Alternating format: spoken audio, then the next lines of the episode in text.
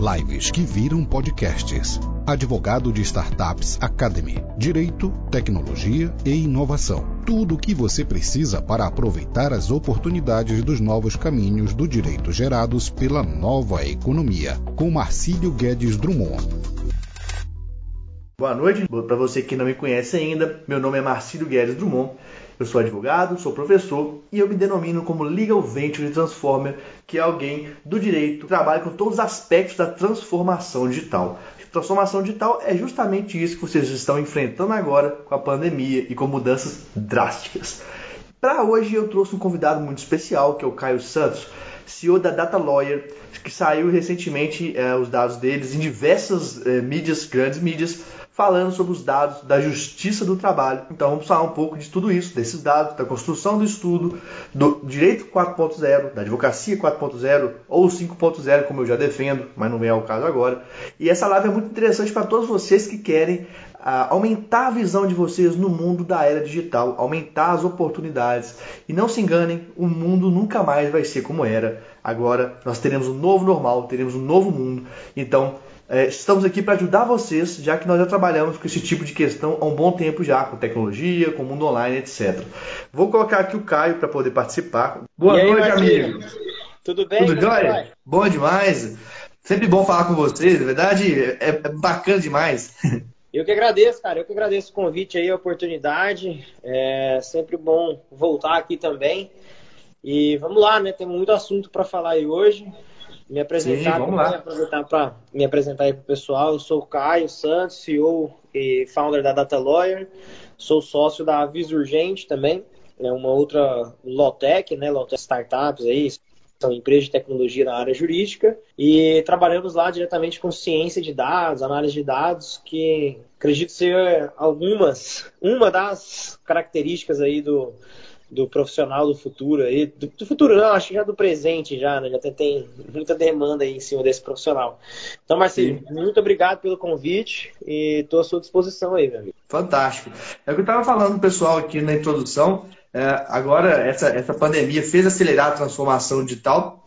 E é legal que, por exemplo, eu, você, pessoas que já trabalhamos com isso há muito tempo, e que muitas vezes tínhamos dificuldade de mostrar para o profissional jurídico a importância dessa tecnologia, parece que o jogo está meio que virando, né? Falando, falando uma, uma brincadeira. Todo mundo agora acordou, está acordando que a tecnologia ela é muito necessária e que quem não prestar atenção nisso vai ficar um advogado de uma outra era, mas não a era do presente, não a era do futuro, talvez a era do passado. Então, acho muito interessante o, o trabalho da Data Lawyer. E para o pessoal que não conhece ainda, fala um pouco mais sobre o trabalho da Data Lawyer, o que, que, que, é, como que é, para a gente poder eles conhecerem mais a ferramenta, a startup e a gente avançar né, no assunto. Não, legal, vamos lá. É, só pegando um gancho com o que você falou, eu acho que tecnologia ela já está chegando num momento que ela deixa de ser diferencial, né? E passa a ser necessário, né? Acho que isso daí vai fazer parte do, do dia a dia aí de todo mundo. Então, quem, quem tem a ótica aí que ainda não é necessário, que não dá para caminhar sem, acho que tem que repensar aí, principalmente com essa aceleração que a gente está tendo aí por conta da, da pandemia, nessa transformação digital. Mas vamos lá, cara. Bom, a Datalawyer é uma startup, né, que nasceu da Aviso Urgente, né, que eu, que eu comentei no início. É, a gente trabalha com produtos voltados para ciência de dados e análise de dados, né? A gente chama isso de jurimetria. Então a gente tem como foco gerar estatística em cima de um volume muito grande de processos. Então, nós lançamos é, em outubro do ano passado a nossa primeira versão, que foi na Justiça do Trabalho, e hoje a gente está com mais de 12 milhões de processos, estou conferindo aqui, mais de 12 milhões de processos, onde a gente consegue gerar diversas estatísticas em cima dessa massa de dados. E aí um trabalho que talvez é, alguém aqui já, já tenha visto, mas quem não viu também, depois eu é, pode me mandar um direct aqui no, no Instagram da Data Lawyer ou, ou, no meu particular que eu mando. Um trabalho que está tendo muita repercussão aí na mídia, que é o termômetro, né, é, ao vivo do impacto do Covid-19 na justiça do trabalho. Então, um trabalho que tem que está tá tendo muita repercussão, saiu na Folha de São Paulo, no Estadão, Manchete no Estadão, CNN, entre outros veículos aí. E esse termômetro, como é que ele foi feito? Né? Primeiro ele foi feito uh, pela DataLawyer, em parceria com o Conjur e a Finted, né, eles auxiliaram a gente na, na parte metodológica né, e, e na divulgação do, de todo o trabalho. E a gente coletou é, da Justiça do Trabalho todos os processos distribuídos em 2020. Nós rodamos uma busca nos processos onde citavam é, o termo Covid-19, Covid, pandemia e coronavírus. Então, qualquer processo de, dentro dessa massa, né, de todos os processos distribuídos em 2020, que tiveram citados ali esses termos, a gente segmentou, né, a gente puxou para gerar as nossas análises. E aí está um trabalho bem legal. É, é uma página dinâmica, não, não tem fins lucrativos, então qualquer um que quiser acessar lá, entrar, navegar, vai conseguir ver diversas estatísticas cruzando por estado, é, ações coletivas, ações individuais, valor total de causas. Então eu estou aqui com a, com, a, com a página aberta, pra, só para passar algumas estatísticas para o pessoal. É, hoje nós temos mais, nós temos 23.894 processos de 2020 que estão discutindo aí o termo Covid-19 é, é, direto ou indiretamente. Né? E isso já soma mais de um bilhão em valores de causa. Então, e outro dado também que a gente levantou em exclusividade para o Estadão foi que esse montante de processo, hoje ele representa 20% de todas as ações na Justiça do Trabalho pô, dos últimos 30 dias. Então, nos últimos 30 dias foram distribuídos X ações, eu não, não me lembro ao certo, mas 20% correspondem ao Covid-19. Então, por mais que as ações elas diminuíram, e elas diminuíram por conta de uma demanda reprimida, por conta que a, as pessoas não estão saindo para buscar os advogados, né? Tá, ainda tem uma demanda muito reprimida. Em contrapartida, os valores de causa vêm aumentando muito e as ações envolvendo a doença também tem, tem crescido bastante. Então, é um trabalho aí que foi feito com técnicas avançadas de ciência de dados, é, nesse caso, a gente não utilizou inteligência artificial, mas a gente utiliza em outros aspectos é, dentro do nosso produto principal que a gente comercializa e tem tido uma repercussão bem interessante. Então, só para contextualizar para o pessoal, né, porque talvez esse ainda seja um assunto novo, né, estatística, direito, como é que é isso, como é que, como é que, como é que, como é que funciona esses dois mundos. É, até aproveitando, até aproveitando que é nesse assunto, tem uma pergunta aqui, é bom que você já pode explicar que o RC.bahia foi que acompanha o Telegram há algum tempo, né? Ele fala, acho que meu Telegram a gente fala sobre tecnologia, mas falou que não consegue entender muito sobre jurimetria, se são dados estatísticos que também possibilitam julgados ou não. Então pode falar um pouquinho também de jurimetria nessa, nessa parte aí, beleza? Legal, vamos lá. Não, é, jurimetria, o conceito dela, por alto, é estatística aplicada ao direito. Então, a, a intenção da jurimetria é mapear o, o, a justiça e deixar ela em números, né, em estatística.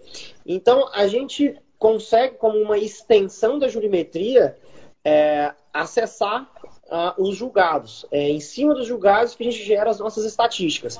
Então, a gente gera um, uma análise em cima de um volume muito grande de processos e a gente consegue analisar algumas tendências, né? Jurisprudência, que a gente está apelidando, busca por precedentes que vem tendo um, um, um, um certo olhar após o novo CPC de 2015, que deixou essa, essa brecha ali para a questão de, de, precedentes. Então a geometria auxilia muito nisso daí, para a gente entender o, o, mapa da justiça, a análise de perfil de magistrado, é, entender o cenário de uma empresa, que até então, analisando de valor de causa, de condenação, distribuição de processos. Então, por, por cima, é estatística aplicada ao direito, mas uma das, das vertentes, né, uma das features né, de, de, de, uma plataforma de jurimetria, a gente chega assim a analisar os julgados, a, a analisar aquele, algum tipo de tendência. A gente chega nessa profundidade, sim. Ainda não é a, a fase de evolução tanto para isso, né, mas em breve deve chegar. Que eu acho interessante que, por exemplo, advogados que ganham com êxito podem é, ver se vale a pena para eles, dentro do, da lógica deles, entrar com uma ação ou não com base nos percentuais. Aquela é, pergunta é, que as pessoas falam, doutor, qual é a chance de ganho? Quando tiver mais desenvolvida a geometria, você vai poder falar, olha, 70%, é 80%. Hoje em dia você fala 50 por 50, né? Tem muito isso que o pessoal fala. Então, a, a jurimetria, um, um, um, dos principais objetivos dela é chegar a esse nível. E hoje a gente consegue. Hoje a gente consegue, é, a nível de magistrado, traçar um perfil ali e entender valor médio de condenação dele, durabilidade de processo, é, a gente consegue chegar a uma, uma, profundidade bem interessante.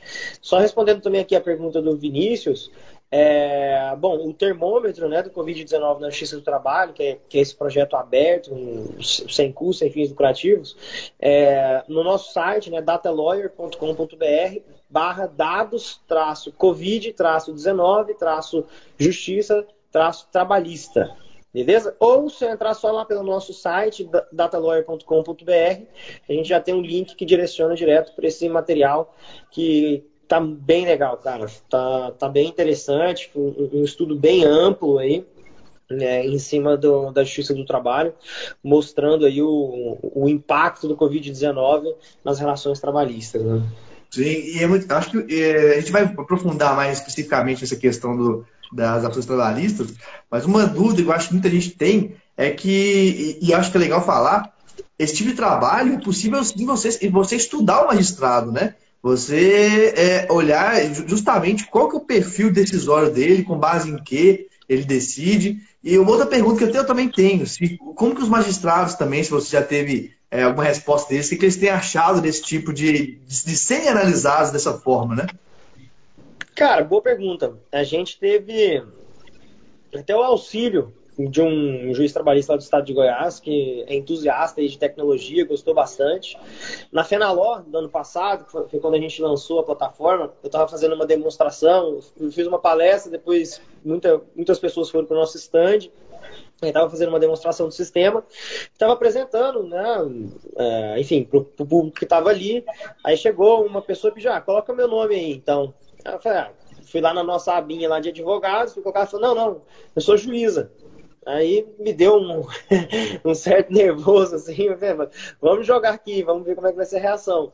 Mas, pelos deuses aí da tecnologia, a juíza gostou bastante, as estatísticas estavam bem assertivas com, com que ela com que ela fazia, assim, desde distribuição, valor de condenação, empresas, enfim, todas as estatísticas que a gente tem dentro da plataforma. Foi, foi bem gratificante isso daí, até porque a gente tem é, uma, uma, uma certa.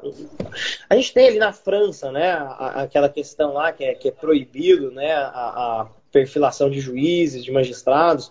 Então a gente já tem essa, esse precedente, né, tentando travar em alguns outros países essa análise, né, com, com um viés aí de que isso pode afetar algum, algum tipo de situação.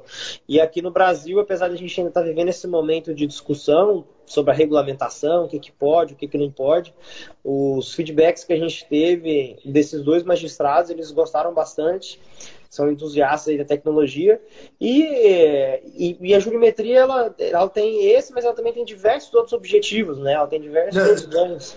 Só antes de sair, só para poder falar um pouco mais disso aí e voltar, eu fico pensando que isso é bom até para o próprio magistrado, porque normalmente os juízes eles têm linhas de decisão. E aí vai ajudar eles a entender eles próprios, né? E eles, eles manter ou mudar essa linha, porque às vezes eles, eles pensam, não, normalmente a minha linha de decisão é essa. Aí no número ele vai ver que não é. Fala, Poxa, eu pensava que eu decidia de uma forma e não estou fazendo o que eu gostaria. Então ele pode mudar, ele pode melhorar a gestão dele interna. A gente sabe, gente, ele não é tabu, acho que ninguém que é mais inocente para pensar isso. Quem decide, quem faz o trabalho no dia a dia não é o magistrado.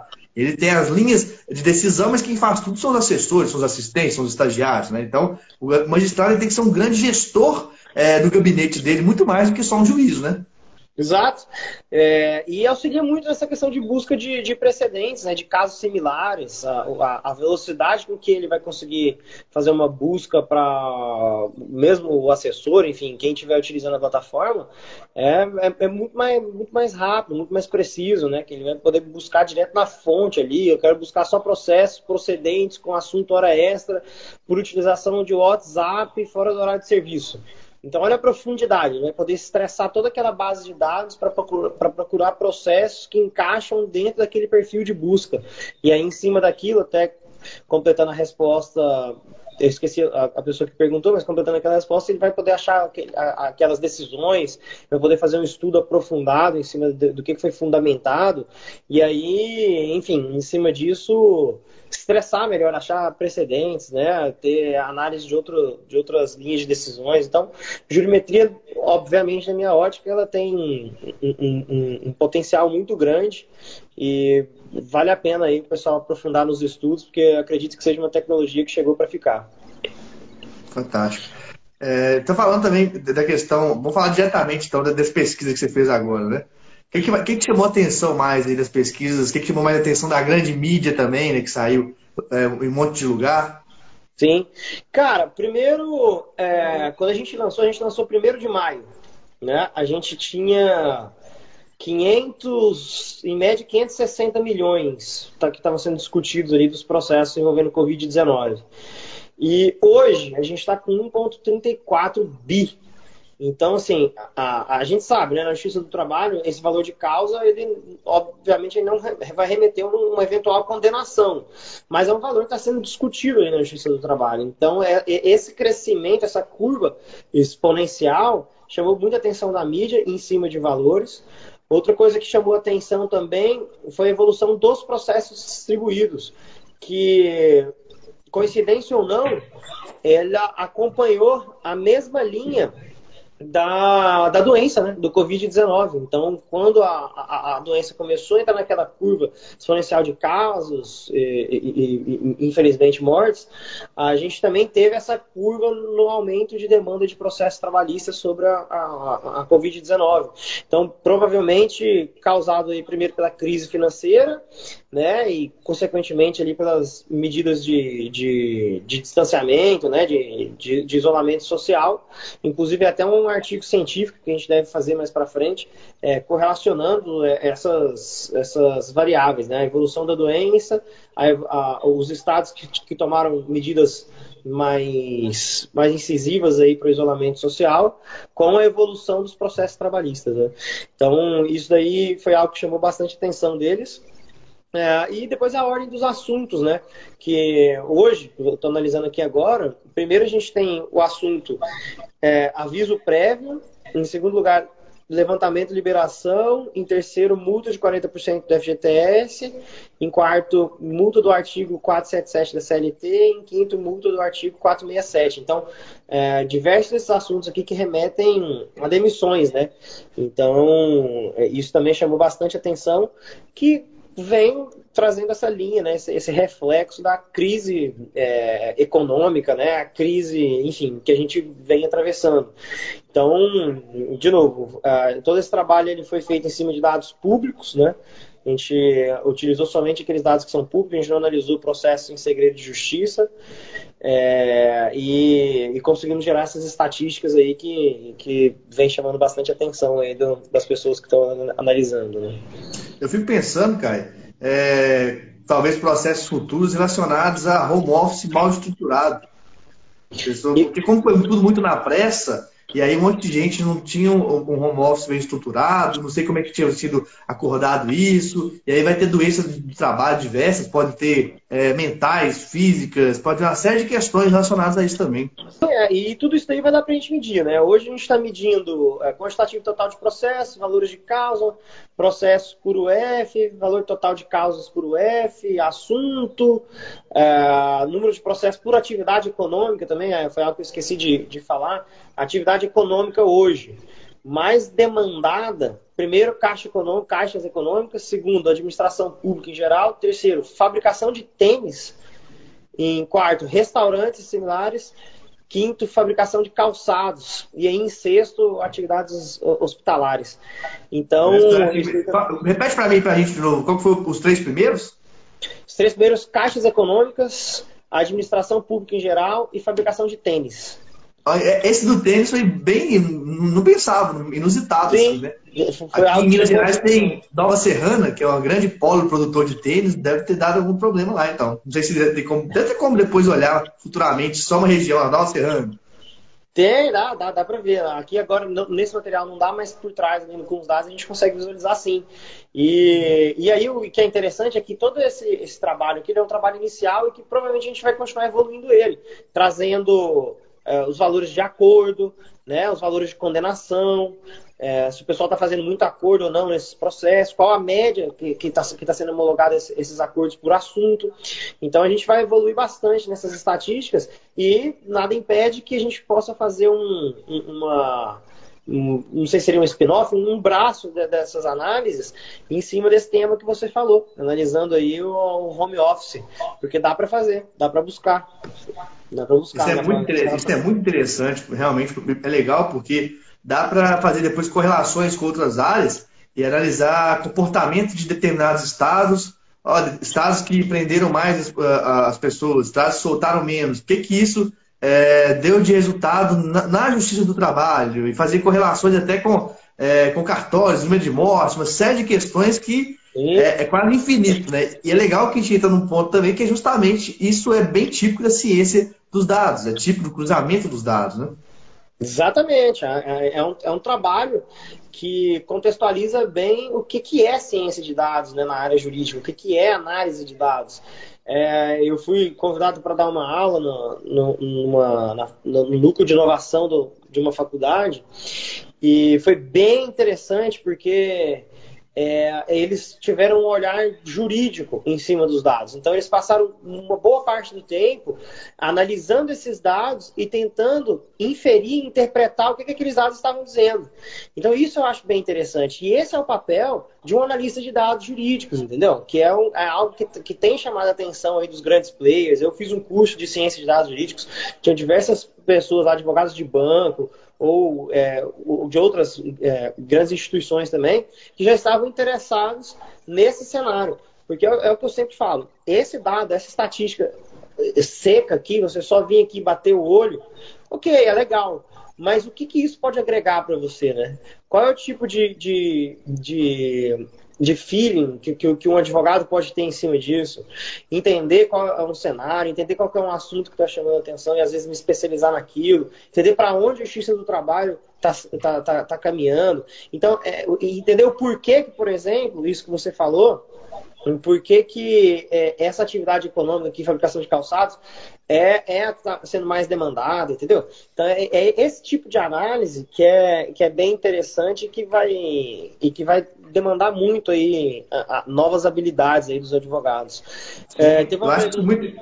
Até não pode falar, depois eu, eu comento. Não, só ia falar que teve uma pergunta aqui do site e a, a, a Leite Amanda, ela mandou aqui, ó, é, o, o link. É esse link aqui. Dataloia. E também, pessoal que está assistindo aqui ao vivo, né, depois que é gravado, tá, tá salvo embaixo aqui, tá fixado as redes sociais é, do, da, da Dataloia, que é onde o Caio tá, e também a minha também, se você quiser entrar em qualquer uma delas e perguntar sobre isso, tanto ele quanto eu, vamos ter toda boa vontade de te mandar e te ajudar com relação a isso. Claro. E é legal você falar sobre isso, Caio, porque é justamente a questão de quando a gente fala para os advogados, para os profissionais jurídicos como um todo, a necessidade de mudança de um perfil de trabalho. E isso não acontece só no direito. Esse ano, no Fórum Econômico Mundial, eu nunca lembro se fala Davos ou Davos, é, lá o pessoal publicou um documento falando de 96 novas profissões. E aí, é, muitas delas falam das habilidades principais e alfabetização digital está tá ali. E dentro da alfabetização digital, eu entendo que é justamente é, o profissional perceber que os dados são fundamentais hoje em dia, assim como a tecnologia. Não é mais um plus, não é mais, nossa, você é diferente, você sabe de dados. É quase que como uma obrigação. E faz também, é, é, eu, você, todos nós, é, repensarmos e talvez incentivarmos a mudança dos currículos jurídicos, porque, é, na minha visão, uma faculdade hoje tinha que ter uma cadeira de análise de dados, uma cadeira de, de conhecimento de dados. Isso é relevante.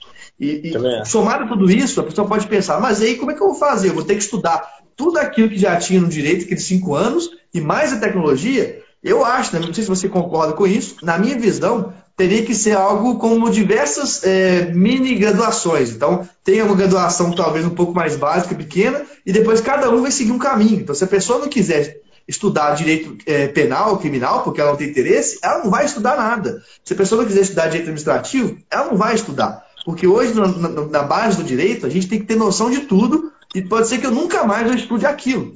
E aí eu não sei se isso é ideal para um, um, profissional do, do, mundo dos dados, do mundo digital. É, é uma pergunta que eu quero também entender que você pensa, porque você convive muito com, esse, com essa nova, nova realidade. E não sei, eu acho que o do, do direito hoje é assim também, porque antes as pessoas só tinham duas opções: ou era advogado ou era concurso. E para ter concurso, ter uma base de tudo era importante, porque o concurso exigia aquilo. Agora, hoje que a gente tem mais de 20, 20 profissões jurídicas, inclusive analistas de dados jurídicos, esse perfil da faculdade ele já está muito tempo longe de ser o perfil ideal. Tá? Eu quero saber o que você pensa sobre isso. Não, eu, eu acho que faz sentido sim. Eu acho que é, é um tema que vai demandar habilidades né, e conhecimento. Não, não é fácil. Hoje a tecnologia ela chega, no caso do, dos dados, a gente dá um raio-x, né? A gente mostra a foto, como é que está o cenário. Mas a capacidade, a capacidade de interpretar isso, ela vai demandar muito, muita habilidade e conhecimento do operador do, do direito, né? Ou, ou, até outras áreas. Se isso virar uma deficiência do, do advogado, vai entrar nisso daqui e vai tomar é, e, vai, vai ter benefícios, né? Se, se conseguir interpretar aqueles dados e gerar valor para escritórios, o papel de consultores, que hoje tem muito né, dentro disso daí. É, eu acho que faz sentido, cara, o que você falou. É, a gente é, vivencia isso com, com grandes players aí que, que a gente atende e a gente vê que essa capacidade de, de interpretação é algo que o advogado é, salvo exceções, eles não, não, não têm essa habilidade. Então faz muito sentido que, bom, se a pessoa tiver aptidão para aquilo, ela pode caminhar para aquilo, se especializar para interpretar, entender, gerar valor e, e benefícios a partir da, dos dados. Que eu tenho certeza que, é, como outras atividades é, e, e outras tecnologias aí exponenciais, a análise de dados, a jurimetria, essa interpretação e inferência, ela, ela chegou para ficar. Show. Eu imagino algo como um, um, estrategista jurídico, né? Que é o cara que tem que ter muito uma pessoa, né? Que tem que ter muito conhecimento sobre a sociedade em geral, sobre mercado, sobre dados, sobre tecnologia e fazer aquela leitura para onde vamos e como vamos, né? E eu acho que gente... cada vez mais vai ser mais importante. É, trazer um case aqui para o pessoal, para contextualizar, né? Como, como que é feito basicamente esse trabalho. É, não vou poder citar o nome, né? Mas a gente fez um trabalho para uma empresa, que é a Regilene aqui. Obrigado, Regilene. Fico feliz aí com o feedback. É, a gente fez um trabalho para uma empresa que eles tinham, tem ainda muitas ações trabalhistas envolvendo insalubridade por, por um agente químico né, chamado fenol. Né? Tem é processo de salubridade por exposição a esse agente químico chamado fenol. E essa empresa até então só lidava com dela. Né? Chegava ali, ela criava política ali, tal, de acordo, entendia se fazia sentido ou não um acordo, ou caminhava com o processo e tudo mais. Aí ligaram para a gente, tá, nós vamos fazer um estudo em cima de toda a base do Brasil. Vamos entender se tem outras empresas que também têm esse tipo de demanda. Vamos entender qual está sendo o valor de condenação por essas outras empresas, o valor de acordo. Então a gente fez esse mapa a nível do Brasil. Pum! Mostramos para eles, falou, aqui está o mapa, aqui é onde está centralizado os processos, até a, até a base do próprio cliente não estava tão, tão redonda quanto a que a gente gerou. E aí ele conseguiu analisar, né, que tal magistrado a média de condenação era tanto, então valeria a pena fazer um acordo até tanto, a, a média do que o mercado estava praticando. Então, a gente mandou a foto, sentamos junto, discutimos, e aí pro, propomos ali uma política em cima daqueles dados. Então, basicamente, aí, esse é um trabalho né, de, de analista de dados. Primeiro, a gente vem com a parte de ciência dos dados. A gente gera as estatísticas, a gente faz as análises em cima daquele contexto. Depois, a gente vem para um grupo para discutir aquilo e entender como que aquilo pode gerar valor. E aí, nesse caso, desse, desse, desse cliente, ele criou uma política de acordo baseado em perfis de magistrados, baseado em estatísticas de benchmarking, entendendo o concorrente dele, entendeu que tinha outras empresas que tinham até mais demanda sobre esse mesmo assunto do que, do que ele. Então, foi, foi um trabalho bem legal, e só para contextualizar aí para o pessoal essa habilidade, né? Sim, isso é fundamental, porque é, na verdade, a gente tem que entender que o direito ele tem que ser visto como um meio, não como a finalidade em si. Né? Então, para que, que serve o direito? Para pacificar a sociedade, da forma mais filosófica, para uma empresa, é diminuir a quantidade de dinheiro que ela tem que pagar é, para o trabalhador, é, é aumentar, tá, falando da forma capitalista, aumentar o dinheiro que ele ganha, né? mas falando de outra forma, é proteger os direitos dele, mas é um meio. Né? Então, quando você junta outros meios com o direito, ele, o direito fica muito mais poderoso. É isso que as pessoas têm que entender. Não é o fim do direito, é um direito mais robusto, talvez com mais. É, aqui quem joga jogo de videogame é como aquele super-herói com mais armaduras, com mais elementos aqui para ele ficar mais robusto, né? É, é isso aí, cara. Eu, eu concordo. E, e, isso aí gera outras possibilidades, né? É, existe a possibilidade do preventivo, do consultivo, né? Que a, a, advocacia não é só não é só litígio, né? Não é só processo, não é só aquilo ali. Então gera outras oportunidades, né? O, o advogado que vai atuar na área preventiva e consultiva, que não deixa de ser uma fonte de, de receita também. Ainda mais falando da justiça do trabalho, com tantas alterações que, que, que a gente tem tem visto aí no, nos, últimos, nos últimos meses, semanas e dias, né? Então é isso, é, é, é aprender a, a, dançar de acordo com a música, entender que realmente o, o, o mercado tem mudado, é, entender que a gente. Primeiro, entender que a tecnologia não é uma inimiga, né? ela não veio para tirar o trabalho, o emprego de ninguém, veio para dar esse suporte, auxiliar na tomada de decisão, auxiliar em estratégias, é, auxiliar em, em, desenhar novas políticas, entender um todo, entender o, mercado como um todo. Então, a partir desse momento que a gente entende esse momento, que a gente para de ter medo do novo e, e começa a aceitá-lo né, de, uma maneira é, é, real, né? Que primeiro a gente não pode achar também, beleza, eu não tenho medo, mas também não posso achar que vai chegar um robô que vai fazer todo o meu trabalho e eu vou ser super produtivo. Também não é assim. Tem diversas tecnologias para diversos contextos diferentes. Então, quando a gente sabe encaixar a tecnologia para aquele contexto, primeiro eu não tenho medo, sei qual é o meu contexto, consigo encaixar aqui a, a essas tecnologias, aí sim eu começo a ver o meu ganho de produtividade, que é o que a gente estava falando no início da live ali, que é, eu julgo aí que, que é apesar ainda de ser escasso, mas eu julgo que, que vai passar a ser cada vez mais é, necessidades básicas aí do, do profissional. Sim, eu concordo muito. Eu, inclusive, é, eu, eu, já, eu já trabalho né, 100% online, já tem um tempo que eu já estava me mudando para isso, hoje em dia é 100% online. E eu estava preparando uma aula de um, de um curso para meus alunos, né, para poder ensinar para eles como que eles poderiam ter um escritório 100% online, sem papel, digital. E aí eu estava compilando tudo, escrevendo e tal. Gente, existe ferramenta para isso tudo. A questão não é só a ferramenta, é a cultura, é a mentalidade das pessoas, né? É, porque para muita gente é, ainda é imaginável, cara. Tem muita gente que, como assim, eu não vou ter um escritório, ainda mais eu não vou ter um escritório imponente que meu cliente vai lá. Não, você não precisa disso. E, e só que isso tem uma, questão, uma série de questões, como eu falei, culturais, que é, cultura é muito difícil de ser mudada, né? é muito difícil de ser é, transformada. Por isso que o nome chama transformação digital também, porque é um processo lento, gradual e aos poucos, na verdade. Né? É, aí, uma questão que eu tenho até que perguntar eu, que, com relação a isso, porque vocês já, já fazem parte dessa transformação digital, vocês são agentes da transformação digital de dentro do direito. Né? É, e aí, uma vez você me comentou, comentou comigo que é muito difícil de achar profissional jurídico que tenha essa pegada também, até para trabalhar com vocês, digamos assim. Sim. E aí eu queria que você falasse um pouco, talvez alguma dica para pessoa, as pessoas do direito, o que, que você acha que elas, que elas têm que focar um pouco mais é, para ser um novo perfil de profissional também. Assim, o que você vê do seu dia a dia, entendeu? Cara, é, bom, vamos lá. Primeiro, a gente tem lá dois profissionais né, que trabalham com a gente, que são fundamentais para que nosso produto ganhe é, performance, escalabilidade, qualidade técnica. É o Heitor e o Gabriel. É, são profissionais da área jurídica e que trabalham numa equipe de TI, né, de, de tecnologia. Então, eu, eu, eu vejo, até converso muito com eles, que as habilidades que eles vão ter para eventualmente seguir uma carreira, eu espero que bem mais para frente, fora da data lawyer, é, eles vão conseguir sair muito na frente, cara, porque eles vão ter muitas habilidades é, de lógica computacional, de interpretação de dados, outras coisas que diversos outros advogados, diversos outros profissionais na área jurídica ainda não têm, né? Então, e, e isso é raro, né? É achar esse profissional que consiga, consiga navegar nesses dois mundos. É, mas a gente achou esses profissionais e, e desculpa, eu esqueci qual era o final da pergunta ali.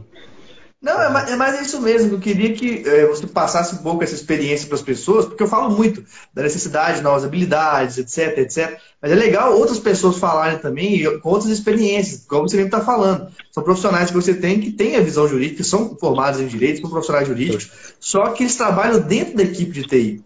E isso eu acho legal você falar, porque eu fiz uma participação no TD Web Conference lá com o Igor, eu falando sobre direito em 2030 tal, eu falei várias dicas que eram justamente da área do TI, porque o advogado deveria ter se ele quisesse ser um advogado que saísse na frente nessas novas habilidades. Aí, aí o rapaz até comentou lá de baixo. Não, mas isso aí é TI, TI é TI, advogado, é, direito é direito. Não, hoje é tudo cada vez mais junto, cada vez mais misturado.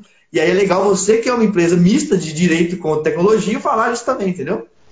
É, e falando nele, o Gabriel tá aí, ó, foi o que fez essa, é, esse, esse último comentário que trabalha com a gente aí. Então, quem quiser trocar ideia com ele aí, pessoal, pode mandar um direct para ele aí também, Marconi Gabriel, que ele é um. É, inclusive, Marcílio, até sugerindo aí para uma, uma, uma, próxima live aí com você, sugiro trocar uma ideia com o Gabriel, porque ele é um com profissional certeza, lá. já está convidado, já vou marcar com ele. que trabalha diretamente com, com dados, com tecnologia, com inteligência artificial, tá aprendendo a programar e, e, é um apaixonado pelo direito. Então, é uma pessoa que, que com certeza vai contribuir bastante aí para essas características, né? Muito, muito interessante. É, bom, ainda falando, a gente tem mais alguns tempo, um tempo aqui, acho que tem muita coisa legal para a gente falar. O é, que, que você tem sentido, você também que já tem empresa de tecnologia, o que, que você tem sentido alguma diferença no trabalho também no, durante a pandemia ou não? Por exemplo, lá no escritório, Marcelo Tostes, né? Lá, pessoal, foi uma loucura danada para colocar todo mundo em home office. E colocou, e conseguiu. Eu tenho certeza que não vão voltar mais com a quantidade, 500 advogados que tinham, com esse pessoal todo para os escritórios físicos que tinham. Não faz mais sentido. Sim. Cara, para gente, assim, são dois contextos, né? A gente tem uma base comercial no, no, no Rio de Janeiro, que a gente sempre trabalhou. É com home office. Não todos os dias, não, não é um trabalho remoto, né? Tem uma diferença entre trabalho remoto e home office. Não é trabalho remoto, mas a gente já, já adotava um, dois, três dias de, de home office pessoal, então foi bem tranquilo essa adaptação. Lá em Goiânia, a equipe de desenvolvimento é, e, e, outras equipes, a gente, é, marketing, enfim, na parte de produção que a gente tem lá, é, lá, um, por um aspecto cultural, é, sempre foi um trabalho local. Né? E, mas foi tranquilo também essa adaptação. Não teve correria, foi super tranquilo. E eu acho que o que fez o diferencial, cara, isso é até legal falar assim, que eu, eu, já todo, todo post que eu faço da Data Lawyer no, no, no, meu LinkedIn, nas minhas redes sociais, eu falo isso. Não é tecnologia, são pessoas. Né? Esse é o ponto. A tecnologia não é o mais importante, são as pessoas. São as pessoas que vão fazer dar certo. E no nosso caso, a gente tem uma equipe muito, muito, muito boa, cara, muito foda, e, e a galera abraçou a causa. Pelo contrário, a nossa produtividade aumentou o pessoal trabalhando de casa, é, esquecendo o, horário comercial de 8 às 10, é, ou às vezes não dá para trabalhar um dia porque tem um filho que tá, enfim, que tem que auxiliar, e a gente também não cobra, não tem problema, pode ficar um, dois dias, e a galera entrega no sábado. Eu sei que o nosso regime seletista, até é contraditório com o que a gente trabalha, ele às vezes não, não resguarda isso, mas mesmo assim, eu acho que é uma questão de propósito, cara. A gente, a gente conseguiu achar o nosso, é, principalmente na nossa parte de jurimetria.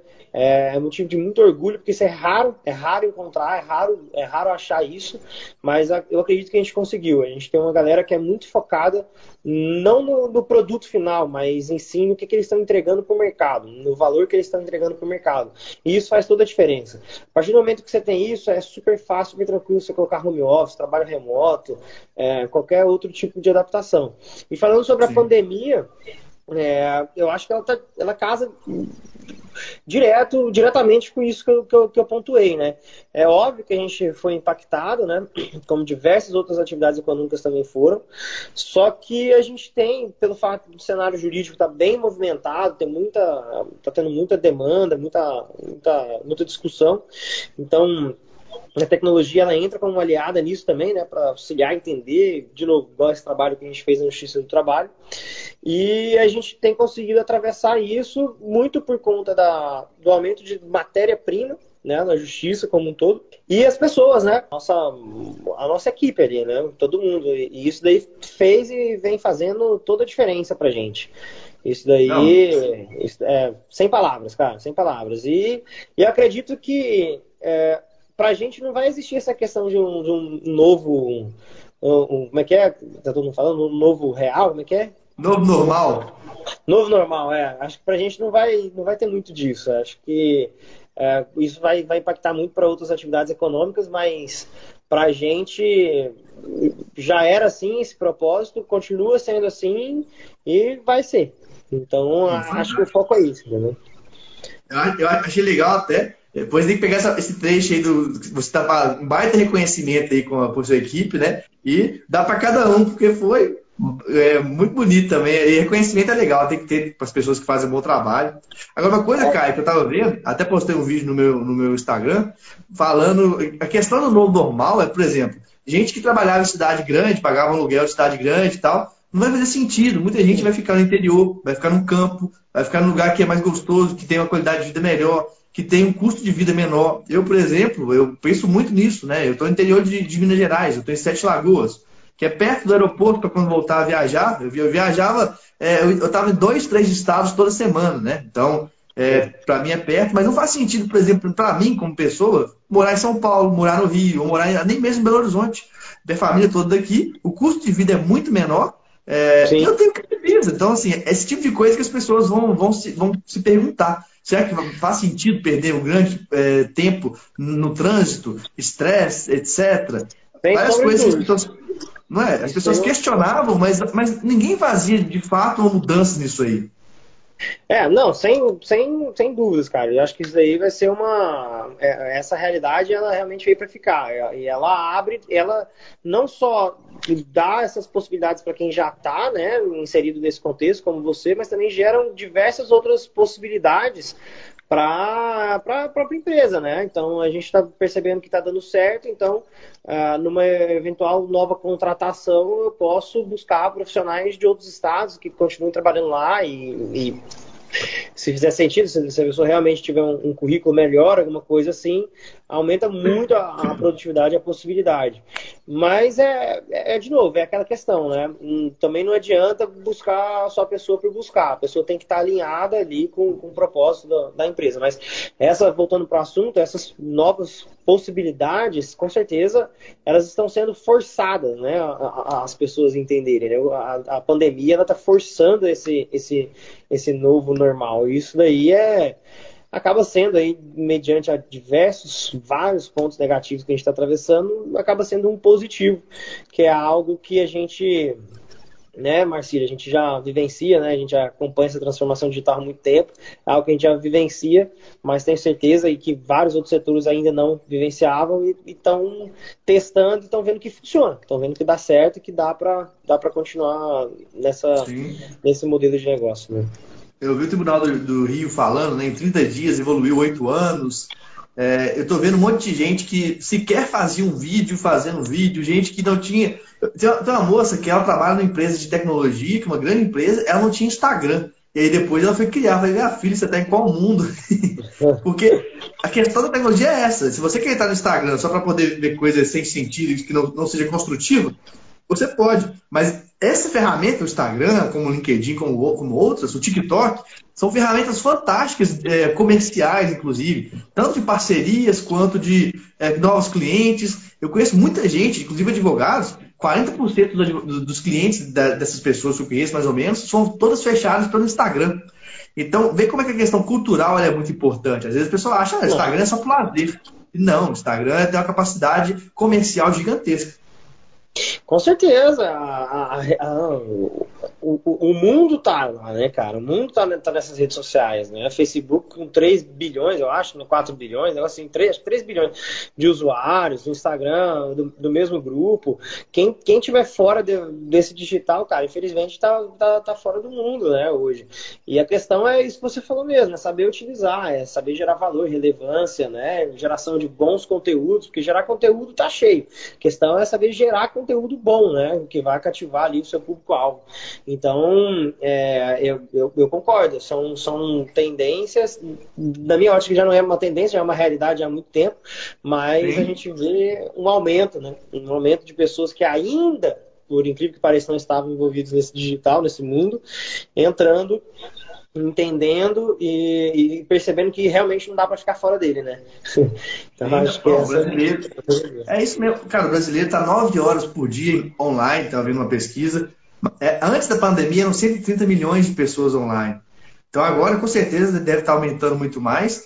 É, e é isso que eu falo para as pessoas. É legal estudar pessoas, estudar gerações, para a gente entender que agora a gente fala em geração C. Né? Tinha lá os veteranos, depois baby boomers, X, Y, e a Y são, são os milênios, eu sou milênio. É, depois tem a Z, que já nasceram na tecnologia, e a geração C, que são as pessoas que, é, independente da idade, estão o tempo inteiro conectados. Todo mundo, de uma certa forma, tem que se transformar na geração C se quiser é, jogar o jogo do mundo digital. É esse que, eu, que é um recado importante que eu acho que a gente tem que ter. Né? Não, legal. É, agora eu vou aproveitar e, e, agora eu vou fazer uma pergunta, se você me permite. Claro. Como que o, um advogado ele pode é, aproveitar, né, entre aspas, é, dessa dessa inserção digital? Como que ele pode crescer, enfim, evoluir? Como que ele pode. Qual o primeiro passo para estar tá inserido nesse contexto digital aí, na sua opinião? Fantástico. É, é o que eu sempre falo. É, primeiro ponto, e, e caso que você falou, é, são pessoas, ou seja, cultura. Então, é, a, o advogado ele precisa começar a estudar áreas que não são normais do direito. O próprio marketing é muito importante. Porque o marketing é uma das ciências que mais estuda o ser humano. As pessoas só pensam como marketing como aquele vendedor chato, mas não. O marketing é uma ciência que estuda a mente do ser humano, estuda o comportamento, estuda a parte é, irracional do ser humano. Então, às vezes, a gente faz coisas que a gente nem sabe por quê e é, depois a nossa mente quer justificar que é a nossa tomada de decisão. Então, tem que estudar essas áreas. É, a própria ciência de dados, eu acho que é uma área fantástica. Tanto é, Caio, que tem uma frase que fala que sucesso no direito está fora do direito. E quando eu digo isso, é para o pro profissional jurídico entender que ele tem que abrir a mente, ele tem que buscar conhecimento em outras áreas para entender como é que funciona o mundo digital. Então tem a ver com a consciência digital. E aí vem posicionamento. É, é, posicionamento que eu falo não é tipo, ah, eu só falo para aquele público, isso também. Mas é ter o primeiro passo de todos que as pessoas não têm, presença digital é ter uma rede, uma rede social, é fazer parcerias, é gerar o conteúdo, e aos poucos vai melhorando, aos poucos vai, vai, vai sabendo como que eu gero um link, como que eu faço para poder contratar direto por lá. Por exemplo, tem outras startups como a Legalium, que ela automatiza todo o caminho do cliente. Então você manda só um link para o seu cliente pelo próprio Instagram, e aí, aí, o cliente preenche todos os dados dele, a Legal automaticamente já gera é, procuração, já gera é, contrato de honorário, já gera petição inicial, cara. Olha como é que é isso. Eu estava conversando com o CEO da Legal, que é o Dixon, a gente fez uma. Estava um, é, pensando aqui um, um, mapeamento de tempo em três horas, tá? Uma hora para atender o cliente. E, e as outras duas horas para poder fazer procuração, contrato e petição inicial. Nas mesmas três horas, com uma, te uma tecnologia de automação como essa, é possível atender 18 clientes. Então, Legal. mas, para isso, que é um dos exemplos, por exemplo, para poder a pessoa ter um escritório totalmente digital, totalmente automatizado, tem a parte que não é tecnológica, mapeamento de fluxo, né, de workflow, é, entender é, de, de, o que, que é ser guiado por dados, porque a gente ainda acha que tem que decidir com base, ah, eu acho isso, meu instinto, é, meu instinto, é, meu instinto me fala que foi isso, é, eu não sei. Gente, não dá para pensar assim mais, é, tudo tem que ser dado, tudo tem que ser informação. Por isso que eu gosto de dizer que o nosso pensamento está se aproximando muito com o pensamento da tecnologia, com a forma de construção do pensamento da tecnologia. Então, Analítico, a, a né? lógica nossa tem que ser uma lógica tecnológica. É, tem um pensamento analítico mesmo, né? Um pensamento lógico, Sim. interpretar, claro. É. Eu acho, eu acho, eu acho que, é, que é esse o caminho mesmo, né? Acho que é, é ter essa, essa é, é, é, ser antenado que não dá para ficar mais fora desse mundo digital. Acho que esse é o primeiro ponto. Acho que o segundo ponto que casa com o que você está falando também é buscar conhecimento, né? É, é, é, é, entender também, né? Entender a realidade, o passo a passo daquilo ali e começar a gerar valor em cima daquilo que, que, que, que a pessoa se propõe a fazer, né? Acho que esse é o, acho que esse é o, é, é o passo a passo, né, cara? Acho que Sim, tem mercado para todo mundo. É, claro, tem mercado para pessoas boas, né? Para quem, quem quiser realmente gerar valor, né? O, o, o cenário jurídico realmente está muito competitivo, mas a gente vê pessoas aí é, com poucos anos de carreira aí que, que tem conseguido alguns resultados bem legais, porque eles estão fugindo daquele normal, né? Estão fazendo algo realmente de diferente, é, utilizando tecnologia, gerando valor, tendo presença digital, sabendo aproveitar do marketing jurídico, isso aí é, a gente vem vivenciando, né? E aí são esses cases, é, acho que é essa a intenção aí de, de propagar esse, esse conteúdo, né, Marcelo? Sim, com relação ao, ao, ao, ao, vamos falar o profissional do novo normal, que seria isso, cara. E, e, como a gente já falou, já, já era assim há muito tempo, mas as pessoas não enxergavam. E eu posso dizer por várias pesquisas que eu já fiz que cerca de 90 a 95% dos profissionais do direito ainda estão ou estavam antes da pandemia com a, com a mentalidade é, tradicional, que não é mais a mentalidade no mundo digital. Então, é, é, um, é, uma informação muito importante, porque as pessoas, é, aqueles 10%, 10% 5% que estão diferentes, são as pessoas que estão fazendo acontecer, que estão tendo oportunidade, que estão voando, que estão gerando dinheiro, que estão gerando oportunidades é, de diversas formas, né? Não, legal, cara, bacana, concordo. É isso daí. E tem uma última pergunta aqui, né? Qual a avaliação de vocês em automação das decisões com base nos dados e quais os riscos? Boa, boa pergunta, Renata. Renata, né? Bom, vamos lá. É, primeiro, a, ao nível da tecnologia hoje, no Brasil, ela ainda está muito distante de ser um tomador de decisão. Muito distante. A gente ainda está utilizando a tecnologia na parte dos dados para a estruturação daquelas informações tá? A gente ainda está um pouco atrás de outros países. Primeiro que a inteligência artificial, a, a gente chama de, de, processamento de linguagem natural, é a área da inteligência artificial que lida com texto, né? É, ela já traz uma complexidade muito grande quando a gente fala no Brasil, que é a nossa língua. A gente tem pouquíssimos cases de inteligência artificial em português. Então, isso daí acaba deixando a gente um pouquinho atrasado. Segundo, falando já do cenário jurídico, é, os dados são muito desestruturados no judiciário como um todo. Então, primeiro a gente utiliza IA, a inteligência artificial, programação normal, para estruturar essas informações e poder gerar algumas análises.